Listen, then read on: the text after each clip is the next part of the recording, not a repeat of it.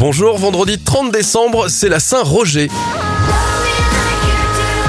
On ouvre l'éphéméride avec les anniversaires. La chanteuse britannique Ellie Goulding a 36 ans, 47 pour le champion de golf Tiger Woods et la présentatrice télé Sandrine Quétier a 52 ans. Les événements, le Parti communiste est fondé en 1920. En 1958, c'est la création des CHU, les centres hospitaliers universitaires pour former les futurs médecins. Et en 2019, un ophtalmologue chinois alerte ses collègues sur la découverte d'une mystérieuse maladie à Wuhan. C'est le coronavirus. Un dernier anniversaire pour terminer, celui de J.K., c'est le chanteur de Jamiroquai.